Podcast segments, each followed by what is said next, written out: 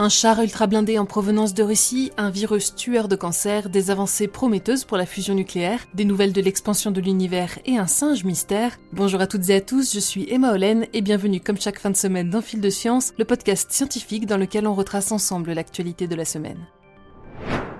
Après Satan 2 dont je vous parlais début mai, place au Terminator de seconde génération. Derrière ce nom tout aussi intimidant que celui du missile nucléaire se cache non pas un robot meurtrier, mais un char de combat bien particulier aperçu récemment près de Sieverodonetsk dans le Donbass. Il appartient à la classe des BMPT pour Boyevaya Machina Tankov ou véhicule de combat de soutien de char. Le Terminator 2 est donc conçu pour protéger d'autres chars de combat et des blindés contre les attaques. Basé sur un châssis de T-72, le fameux char lourd russe dont on voit régulièrement des photos de tourelles projetées au sol, le véhicule est doté d'un épais blindage mixé avec du Kevlar renforcé par des plaques de métal. L'ensemble est supposé résister aux missiles anti-chars et aux munitions anti-blindage, un avantage crucial pour la Russie en particulier dans le cadre des combats urbains et lors des opérations de guérilla menées par les Ukrainiens.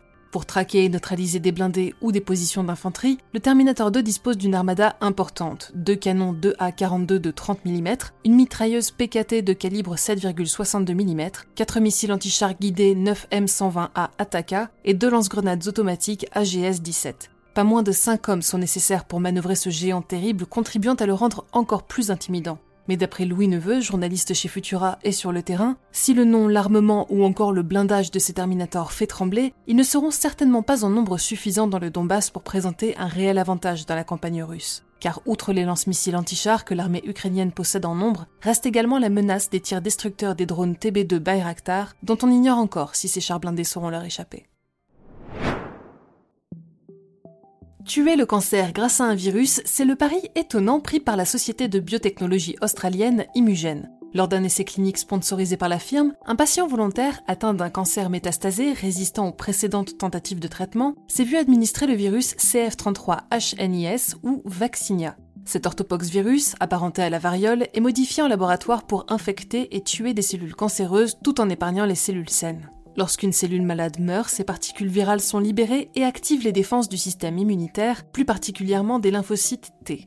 Le virus permettrait donc de préparer l'organisme à se défendre, boostant par là même l'efficacité d'autres formes d'immunothérapie. L'essai clinique aura pour but de tester la sécurité de et la tolérance à CF33HNIS, seul ou en combinaison avec un anticorps thérapeutique. Dans un second temps, les scientifiques analyseront la capacité du virus à réduire la taille des tumeurs. L'efficacité réelle de Vaccinia ne sera estimée que durant les dernières phases de l'essai clinique, au cours desquelles les investigateurs espèrent enrôler une centaine de volontaires à travers les États-Unis et en Australie. Si la fusion nucléaire contrôlée n'atteindra sûrement pas des seuils de production industrielle avant 2050, une découverte récente indique que les réacteurs pourraient être capables de produire environ deux fois plus d'énergie qu'on ne le prévoyait jusqu'à présent. Grâce à un mélange de deutérium et de tritium, deux isotopes de l'hydrogène dont le premier est facilement exploitable dans l'eau de mer avec des ressources quasiment illimitées, les physiciens espèrent pouvoir produire des réactions de fusion libérant plus d'énergie qu'elles n'en nécessitent pour être démarrées. Ces conclusions, présentées par un groupe de chercheurs de l'école polytechnique fédérale de Lausanne, seront mises en œuvre lors de tests au sein du réacteur ITER quand il entrera en fonctionnement, à moins que celui-ci ne se fasse coiffer au poteau d'ici là. Depuis la découverte de l'expansion de l'univers par Edwin Hubble dans les années 20, une question taraude les chercheurs. À quelle vitesse ce phénomène a-t-il lieu? Entre théorie et observation, les réponses diffèrent. Grâce aux observations du télescope spatial Hubble, les astronomes s'approchent de plus en plus d'une valeur fiable de la constante de Hubble. Oui, comme vous l'aurez compris, Edwin Hubble est la figure de proue de l'expansion cosmique. En mesurant à plusieurs intervalles de temps la distance de plusieurs galaxies par rapport à notre petit coin de l'univers, le télescope a fourni des données permettant de calculer leur vitesse d'éloignement. 73 km par seconde par mégaparsec. C'est environ 6 km de plus que ce que prévoit la théorie, indiquant qu'une pièce du puzzle manque encore au grand tableau des astrophysiciens pour rendre compte avec précision des mouvements de notre univers. Et enfin, pour finir, rencontre avec un singe mystère issu de la déforestation. Alors que l'exploitation dramatique des forêts continue de décimer des populations entières d'animaux chaque année, il semblerait qu'une nouvelle espèce hybride de primates ait émergé de cette catastrophe écologique. S'il est courant d'observer des hybridations entre des primates génétiquement proches vivant dans une même zone, il est beaucoup plus rare et étonnant de l'observer entre des singes très différents. Celui-ci a été découvert en Malaisie en 2017 et pourrait être le résultat d'une hybridation entre un nasique et un semnopithèque à coiffe. Confinés dans des bandes de forêt de plus en plus étroites, ces singes entreraient en compétition pour les ressources et les femelles, amenant par là même les biologistes à suggérer que cet hybride pourrait être le premier signe annonciateur de la disparition de l'une des deux espèces dont il est issu. Les images du primate mystère et nos autres actualités sont à découvrir sur Futura, bien entendu.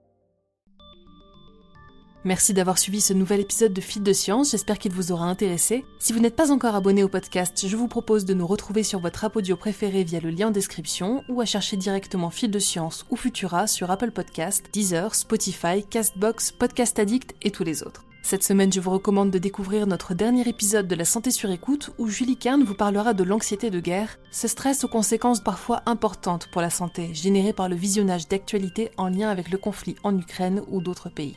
Pour le reste, on se retrouve dès mercredi pour un nouvel épisode de TechPod et d'ici là, gardez le sourire et passez un excellent week-end. À bientôt.